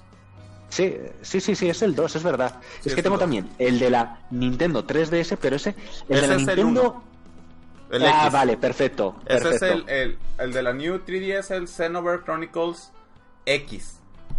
Vale, por eso. Es que sabía que había en medio uno, ya estaba yo liado. Entonces, eh, lo que te digo, que a mí lo que, lo que me fastidia de los juegos estos, de los RPG, sobre todo, es el tema de los combates por turnos. Es lo que me raya mucho. Porque no tengo tiempo normalmente para jugar y el hecho de esperar y no tener acción en los botones. ¡ah! Pero me encantan las historias. Me pasa igual que con los Final Fantasy. O sea, son juegos, los Final Fantasy, que me entusiasman por su historia, sus personajes, los juego por ello, pero me acaban rayando el tema de los combates por turnos. Eh, eso, a mí, a mí algo que me encanta son las historias de videojuegos, pero odio cuando las cinemáticas son muy largas. Porque entonces digo, esto es mi apreciación, pero digo, si me vas a dar cinemáticas tan largas, mejor véndeme una película. Y no me hagas creer que estoy jugando. Te entiendo. Porque, porque no y a mí me encantan las a, mí las cinemáticas largas me encantan, pero en su justa medida. O sea, que no excedan demasiado, tampoco, ¿sabes? Pero, por ejemplo, lo, que hicieron con Metal Gear, con el último juego de ah. Metal Gear, le pegaron un cambio tan drástico que acabé echando las cinemáticas del Metal Gear 4. O sea, les acabé echando de menos. Porque el 4 es prácticamente una película. Sí, pero, pero me encantó ese juego. O sea, me encantó, me flipó. Tengo un recuerdo buenísimo del Metal Gear 4. Y el 5 pegaron un cambio tan drástico que sí, jugabilidad no estaba mal, pero me acababa rayando más jugando, yendo de un punto a otro que si hubiera estado viendo cinemáticas. Para eso hubiera preferido ver cinemáticas. Mm, no sé, es que son gustos diferentes, pero bueno, es lo bueno. Es, una parte importante. Pero bueno, yo, yo estoy jugando eso. ¿Y tú ahorita estás, te dado tiempo para jugar algo? Yo tengo ahora mismo el Super Dragon Ball Heroes eh, World Mission. Ah, sí me lo he pillado, pero no tengo tiempo apenas para jugar. Entonces, pues no sé si he pasado del tutorial. Entonces estoy allí y lo mismo. Bueno, ahí tengo Con ganas... dos guardado. Oye, y el otro que tenemos que empezar a jugar, que bueno, ahorita está gratis, recuerdo, para eh, Assassin's Creed Unity, que lo pueden descargar gratis hasta el 25 de abril. Sí, que lo hemos mencionado antes, ¿cierto? Ahí, ahí lo tenemos pendiente. Sí.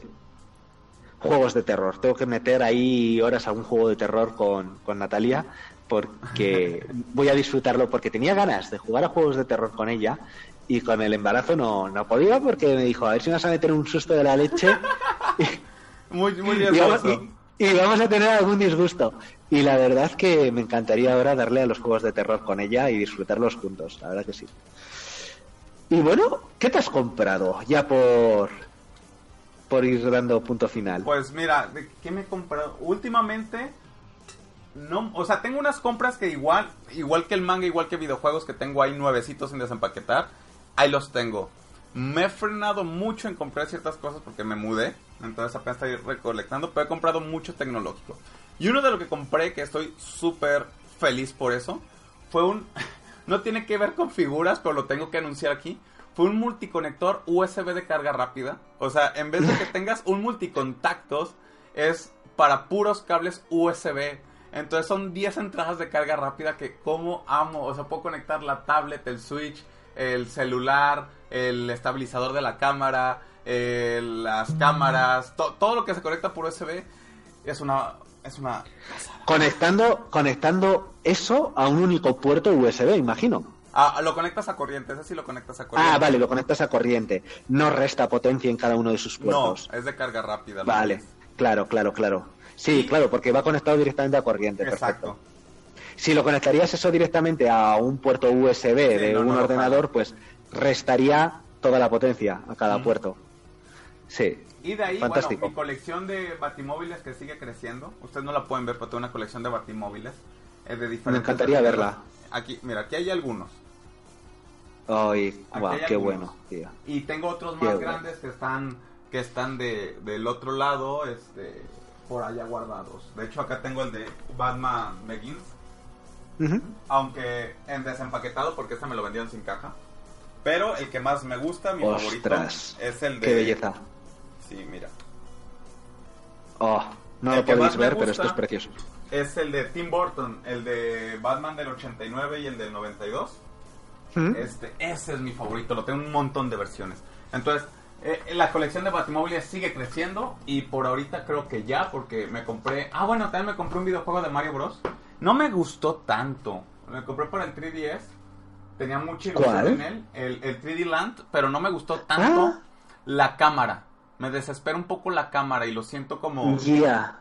Quisieron sencillo. aprovechar precisamente el 3D. Entonces, bueno. No me gustó tanto. Lo siento muy sencillo el juego, pero la cámara hace que falle mucho en ciertos saltos porque no la siento tan. Te No entiendo, sé. te tienes que fijar en la sombra. En la sombra Sí. del personaje en la base. Y es que la, la, no es un 3D como Mario 64, por ejemplo. Es como una toma como tipo de Legend of Zelda, o sea, en tres Sí. cuartos desde arriba, en, en picada, pero en 3D. Entonces, no sé, no, no me terminó de, de- de- de agradar. Un juego hecho precisamente pues para un poquito aprovechar las características de la Ajá. 3DS.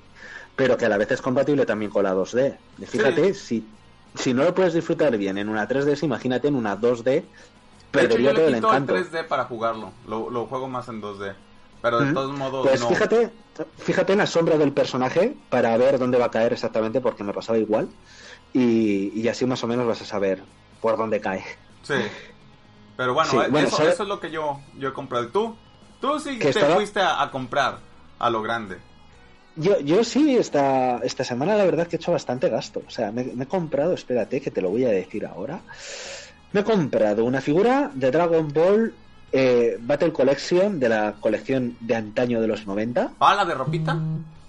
No, no, no, no, no, no, no, no es de ropa, esta no es de ropa. Ah, ¿no? Estas son de las figuritas de acción que había en los años 90 de Dragon Ball. No sé si te Ah, acordarás. bueno, es que acá había otras, pero sí. Y sí, pero creo que también se comercializaron por ahí, seguro, ¿eh? Seguro. Y, y bueno, esta colección, esta en concreto es una reedición que cuando me vino, Natalia me dijo, esto, esto es falso, esto es falso. Que no, que no, ¿cómo va a ser? Sí, este, este Sí, cartón me brilla una demasiado. pasta. No, no me costó tanto, pero ¿No? precisamente por él, no, que va, me costó muy poco, porque me costó como 20, 20 euros, 20 dólares, eh, te digo más o menos porque tampoco hay mucha, una diferencia abismal. Y, y bueno, cuando vino, estaba totalmente nuevo, precintada, y tenía varias unidades, era como si fueran de un almacén que tienen varias unidades, y estaban dentro de un corcho y todo, o sea, totalmente nuevo. Y, y nada, Natalia me lo dijo tan convencida que dije, pues vale, será falso. Pero luego he descubierto que no, que es una reedición que es lo que yo pensaba inicialmente, como del 2003 aproximadamente, ¿vale? Entonces no tiene tanto tiempo, pero ya tiene sus años. O sea, se va camino a los, a los 20 años, como quien dice. Si, sacamos cuentas del 2003, si no es tan... ¡Ah, qué viejo! Claro, es, viejo, pero no es tan antiguo como las otras. Es una reedición. Y la característica que tienen es que tiene un sombreado sobre la pintura diferente. Tiene un color diferente, pero la figura no deja de ser la misma. Y luego la caja por fuera también tiene una decoración distinta. Aunque mantiene las mismas ilustraciones, el mismo arte en la caja, ah, pero le han dado otro color. Y eh, aparte de eso, también me viene una caja misteriosa de Funko de My Hero Academia. especial. Sí, Vi, vi una foto de que había una, una de esas cajas que te mandan como edición especial de Magiro. Exacto. ¿Traía varias figuras? Sí, te trae dos figuras. Es que lo bueno es que para el precio que cuesta, está genial porque eh, te vienen, o sea, es como dos Funcos regulares cuando en realidad te vienen dos Funcos especiales de My Hero Academia, que estoy haciendo la colección de Funcos, de Dragon Ball y de My Hero Academia. Entonces, eh, tenía que tenerla, sí o sí. Y en este caso me viene de Endeava, me viene también a Midoriya ahí en chiquitín con el pijama, que es súper mm. kawaii. Te viene también un pin, porque en realidad vienen cinco, cinco artículos, pues está genial de precio. Te viene un pin de Todoroki, te viene un boli de All Might con, con, con, una especie de tapón al final del boli que se pone un muñequito, ¿sabes? Pues ese muñequito es de All Might. Y eh, otra cosa que me viene que era Todo eso viene en la caja por el precio de dos Funcos normales. Sí, bueno, algo más, porque el precio son como 35 más o menos. Cada Funko suele costar alrededor de los 14, ¿no? Mm. Entonces, bueno, lo que suele ser 30 aquí, por 5 o 6 euros más, vamos a poner, por 6 euros más te llevas todo eso. Y con el incentivo de que son Funcos exclusivos. ¿Vale? Porque si normalmente... Para la colección vale la pena porque son... No los vas a poder conseguir por fuera. Exacto, eso es, eso es. Ah, bueno, y también un, un llavero de, de Bakugo. Viene un llaverito de Bakugo también en... Es, es, no deja de ser un Funko Pop, pero miniatura. No sé si os has visto esto. Sí, sí, sí, sí los he Que son muy graciosos. Que son caros. No los cole... Sí, sí, sí, prácticamente igual que un Funko, es verdad. Sí, sí, sí. Yo tengo el recuerdo de haberlos visto a más o menos 10, 12, cuando el Funko te suele costar sobre entre los 12 y los 14.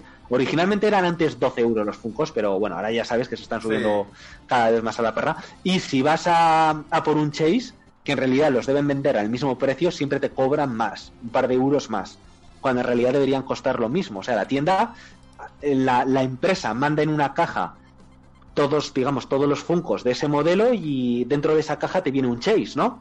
Lo normal es que lo pongan en la estantería todos al mismo precio y suerte para el que le toque el Chase. Pero, no, aquí el Chase cogen y te suben X euros por encima. Y si lo quieres, lo pagas. Que eso es, claro que lo van a pues es un poco injusto. Pero bueno, así somos eh. los fans. Pasamos por el aro, ¿no? Al final. Mal hecho, pero bueno. Y eso es lo que he pillado, y no sé si algo más. Ah, bueno, sí, un muñequito del 94 de los Power Rangers en un rastrillo que ¡Oh! conseguí. de hecho vi que conseguiste al Red Ranger. Exactamente, muñequito entre comillas, porque ya sabes que de estos te fabricaban en diferentes tamaños. O sea, eran como unos más grandes y luego los, los pequeños más económicos. Y esta es la versión grande. Yo de, de mi infancia tenía el amarillo, que era la chica, la asiática.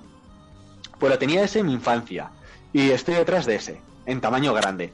Que creo que no tenía golpe de acción. Este que, he pillado en el rastrillo tiene patada de acción. Le pulsas un botón en la espalda y te pega una patada, karateka. A mí, a mí fíjate que desde niño jamás me gustaron los que tenían movimientos de acción. Jamás. Porque a mí tampoco. En mi mente era de, es que si tiene movimiento de acción, se va a fregar. Se romperá. Si friega el movimiento de acción, ya no funciona como lo demás. Prefería que solamente fuera articulado y ya. Exacto, exacto. Siempre he sido de esa opinión. Pero claro, yo encuentro esto en un rastrillo. Sí. Y encima un precio irrisorio, un precio irrisorio, y digo, esto me lo llevo para mi casa. Y encima tenía la pata hacia atrás, o sea, la tenía totalmente turuleta, la pata la tenía torcida hacia atrás y digo, bueno, encima roto, ¿sabes? Pero yo pulsaba el botón y, la pierna se meneaba con fuerza. Así que la moví un poco, la arreglé. Y no al vendedor y te lo llevaste. Sí, sí, sí, sí, sí. Y más contento, vamos, súper feliz con ello. ¡Ah! Y un disco de vinilo. Ah, de- eso, eso me estabas diciendo del disco.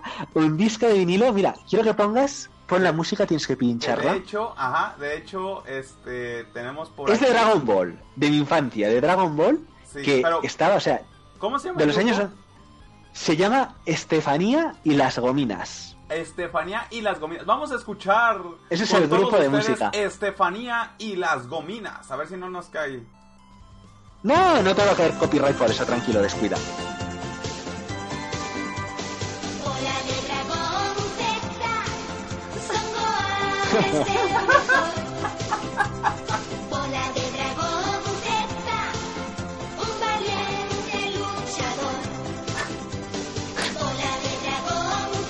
O sea, es que Eso es- aquí, viene lo bueno que, que, que no solamente hacen en España, sino en Latinoamérica.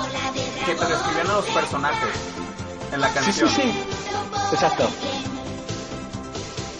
Eso, eso es arte, eso es poesía al final. O sea, te va explicando toda la historia. En una canción tienes toda la historia ya. Y, y es que. eh, cabe destacar que esto es de Dragon Ball Z, tal cual.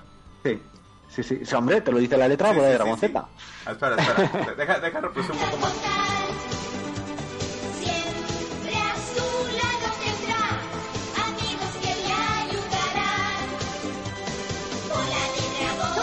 Ay, es que amo, amo el coro. Bola de dragón Z. Mira, hay, hay un disco de música que salió también que se llama Dragon Ball Mix. Que algún día te lo voy a pasar. Bueno, tengo yo aquí el disco original, pero lo puedes encontrar también por ahí. Que tiene las canciones más locas del mundo que te puedas imaginar. O sea, está hecho también por españoles. Este disco de vinilo que he comprado creo que no tiene la licencia, pero lo mosqueante es que el Dragon Ball Mix creo que sí la tiene. Creo que pagaron por, por utilizar la imagen de Dragon Ball. Y es que tiene letras, o sea, es jugando con Paco Cien Pies al fútbol. eh, ¿Jugando con o sea, unas. No sé, eh, Paco Cien Pies o algo así. Bueno, pero eso, eso creo que estaba también en este disco. Pero bueno, tiene letras que ya te las voy a buscar, ya te voy a poner las canciones para que, para que lo escuches y flipes un poco, porque te va a parecer totalmente surrealista la letra de estas, de estas canciones. Sí, para, Por lo menos te vas a echar unas risas. Para el siguiente programa lo tienes que pasar. Sí, sí, hecho. Para el siguiente preparo las músicas. Y pues mira, habíamos dicho que el programa iba a durar 40 minutos y ya llevamos casi el doble. Más sí, perfecto. Pues ya, ya ponemos final. Mira, además tengo aquí a Natalia ya que está mirando. Sí, ya, ya me tiene imagino. Tenemos, de- tenemos... Yo creo que le hubiera gustado salir. Creo que para la otra hay que invitar a Natalia porque nos va a hacer que terminemos a tiempo. Sí, yo creo que sí. Que ya, hombre, que dejen de estar como por las ramas y pónganse a hablar de lo que se supone tenían que hablar. Pero bueno, es lo que tiene un podcast, ¿no? Así hecho entre amigos, que al final empiezas a, a hablar y, y acabas. Vamos a tener que reducir secciones. Sí, va- vamos viendo que, que a lo mejor lo hacemos temática. No sé, tenemos que checar. Pero déjenlo en comentarios. Esperamos que este primer piloto haya sido de su agrado. Nos fuimos un poco, nos alargamos un poco. Lo sabemos. Pero es para que si vas, no sé, tarde al trabajo, a la escuela, o tienes un rato y que no sabes qué hacer, bueno, pues aquí platicando con Sekioku y un servidor, nos la pasamos, nos la pasamos Sí. muy bien. Lo bueno es que la gente pueda comentar qué es lo que les ha gustado, qué secciones les gustan, qué les gustaría que aportásemos al canal, de qué les de- gustaría que sí, hablásemos. y que dejen sus comentarios, a lo mejor nos dejan alguna anécdota muy buena y la podemos leer en un programa. Si al final, si al final esto consiste en formar una comunidad. Este es el programa, como bien dices, el piloto.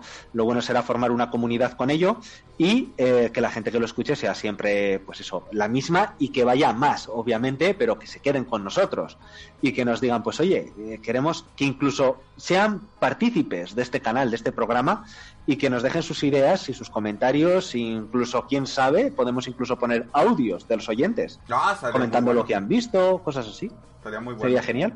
Y luego, sí, sí, sí, luego, sí. luego les pasaremos redes sociales para que vean los artículos que compramos o, o recomendaciones o algo. Mientras tanto, Eso pues es. síganos en las redes sociales, las de Sekioku, que prácticamente Sekioku en todos lados. Es S-E-K-K-Y-O. Sekio- K de kilo otra vez. K de kilo y U, Sekioku. Y Sekioku. conmigo Ryujin se escribe R-Y-U, Y y latina N. Y prácticamente igual en todos lados me encuentran así. Este, próximamente le- les pasamos más datos y pues nada, algo más que quieras agregar antes de despedirnos con bola de dragón Z de fondo. Ah, me va a encantar esa despedida. No, que es un placer poder haber hecho. pues, Tenía yo el gusanito este del postcat dentro de las dificultades que tengo yo a la hora de hablar con mi aparato de dientes y lo mal que pronuncio. Mi inglés, que es más malo que malo y todo eso. Pero dentro de todos los defectos que podamos tener, por lo menos, oye, lo disfrutamos mucho. Eh, hablamos así, como digo, casi como en familia, ¿no? Como en mi canal de, de YouTube, ¿no? Como familia Saiyan. Y, y nada, deseando encontrarnos en el próximo programa. Pues ya está, nos vemos la siguiente semana en pequeño aquí Javara. Saludos a toda la familia del lado al lado del charco, del, del pequeño charquito que tenemos Sí. entre España y América. Programa internacional. Sí, programa internacional a diferentes horas. Buenos días, buenas tardes, buenas noches, dependiendo a de qué hora lo escuches. Y nos despedimos con Estefanía y las gominas. con bola Gominas. de dragón Z. Z. Bola de dragón Z. Somos es el mejor. ¿Cómo lo disfrutas? Bola de dragón Z. Un valiente luchador. ¡Nos vemos! Bola de dragón Z. Vaya a todos. Chao. Chao, chao.